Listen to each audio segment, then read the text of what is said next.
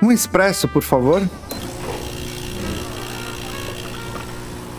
O que, que nós vamos falar hoje aqui durante o nosso expresso? Eu tava pensando um pouquinho a respeito da nossa essência e como é importante a gente não perder a nossa essência facilmente.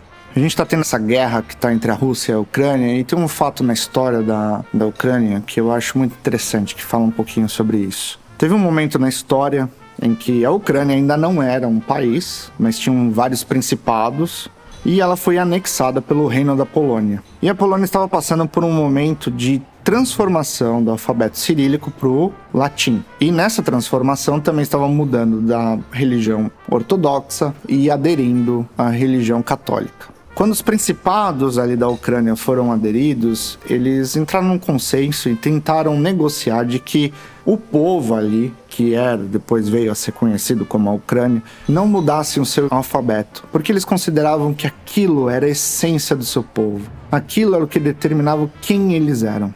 E eu acho que fica uma lição para nós. Que às vezes quando a gente fica passando por momentos difíceis ou quando as circunstâncias mudam, a gente não pode perder de vista qual que é a nossa essência, quem que nós somos no íntimo, quais são os nossos valores. Bom, é isso. Espero que tenham gostado desse bate-papo e bom expresso aí para vocês.